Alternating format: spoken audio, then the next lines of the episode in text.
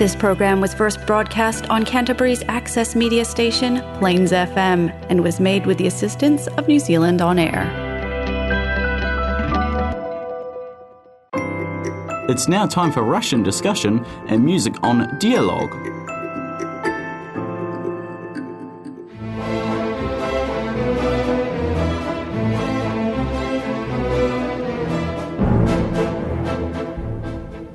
Здравствуйте, дорогие друзья! В эфире очередной и последний в этом году выпуск радиопрограммы «Диалог». И с вами ее ведущая Анна Филиппочкина. Наша программа о вас и для вас, дорогие друзья. Программа выходит в эфир в Крайщерче, это Новая Зеландия, временно один раз в месяц, в каждый второй четверг в 19.00 по новозеландскому времени на Plains FM 96.9 Community Access Radio. И все желающие могут послушать также нашу программу в записи. Как я уже сказала, сегодня последний выпуск программы э, в 2020 году. Ну, вы согласитесь со мной, что этот год был сложным не только для нас, живущих в Новой Зеландии, но был большим сюрпризом для всего мира. И э, очень э, надеюсь, что следующий год принесет нам больше хороших новостей. Я от всей души хочу пожелать вам э, прежде всего здоровья, благополучия, исполнения ваших желаний, стабильности в ваших семьях и э, хорошо провести э, новогодние праздники и Рождество. И э, сегодня поскольку э, гость, которого я пригласила и э, который должен был ответить на ваши вопросы, сегодня не смог прийти, то э, я подумала, что будет интересно для всех вас услышать э, историю замечательного, всеми любимого с детства, и я думаю, и согласитесь со мной, что очень многие взрослые любят музыку балета Чайковского «Щелкунчик». Э, и несколько слов о том, как же родилось это произведение. Э, кто, э, собственно говоря, подсказал идею создания этого балета. И я хочу сказать, что своему рождению Щелкунчик был обязан директору императорских театров Всеволожскому – в конце января 1890 года, после триумфального успеха балета «Спящая красавица», который большинство из вас, конечно, прекрасно знают, возник замысел представление, которое объединило бы в себе два одноактных спектакля «Опера Иоланта» и балет «Щелкунчик» в один вечер. Такая практика в то время уже существовала в Европе.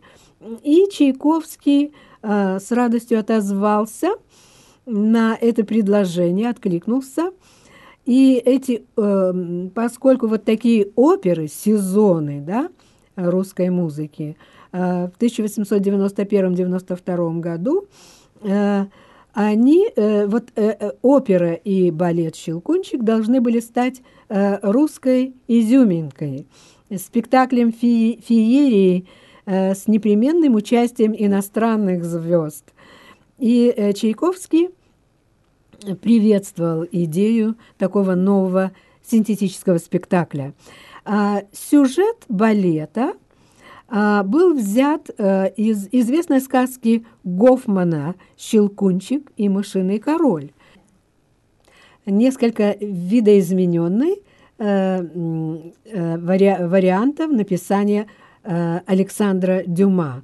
И вот в своем предисловии э, к такой сказке «История Щелкунчика» Дюма подробно рассказывает о том, как же пришла идея э, написания такого вот варианта «Щелкунчика».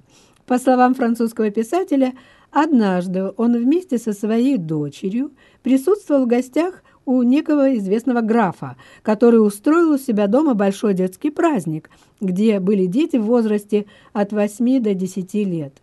От производимого ими шума, как пишет писатель, у него разболелась голова, и он решил уединиться в одном из пустующих кабинетов, где, сев в вольтеровское кресло, минут через десять задремал.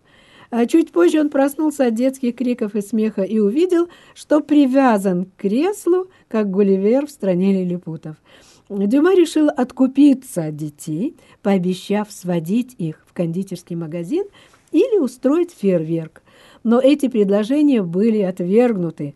Тогда его дочь предложила ему рассказать какую-нибудь занятную сказку, на что Дюма возразил, что нет ничего сложнее, чем сочинить сказку.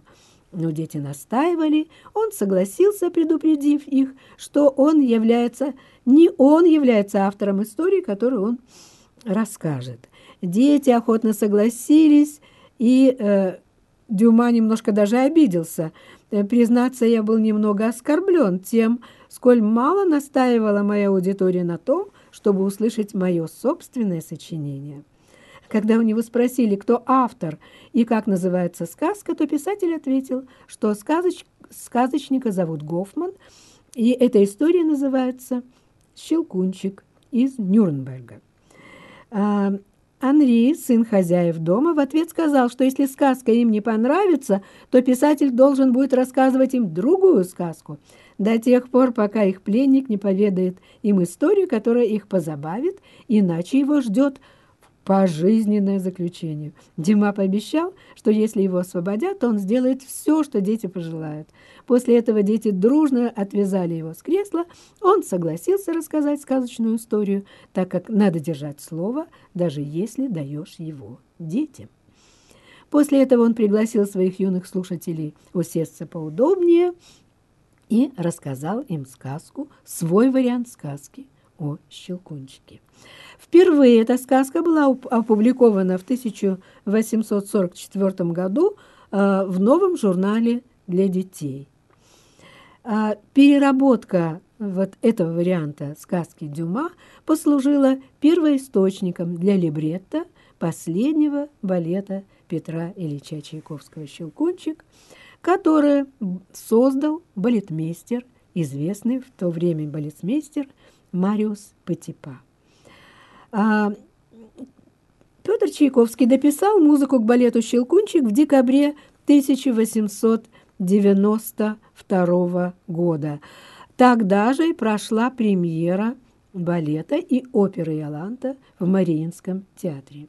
Интересно, что в «Щелкунчике» впервые на русской сцене прозвучала челеста – самый молодой ударно-клавишный музыкальный инструмент, изобретенный за шесть лет до этого французом Агюстом Мюстелем.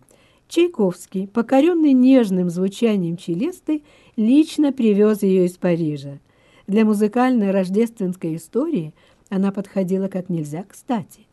Челеста прозвучала в танце феи Дроже на балу Э, в замке, хрустальные перезвоны и воздушный танец итальянки Ан Антонетты дель Эра передавали одновременную прелесть и хрупкость сказочного мира. И сегодня «Щелкунчик» остается одним из самых любимых и популярных балетов и входит в репертуары многих театров мира. Ну и я думаю, невозможно не восхищаться этой удивительной музыкой, оставляю вас наедине с этим замечательным произведением Петра Ильича Чайковского и от себя лично, и от команды э, программы «Диалог». Желаю вам всего доброго и до встречи в новом 2021 году.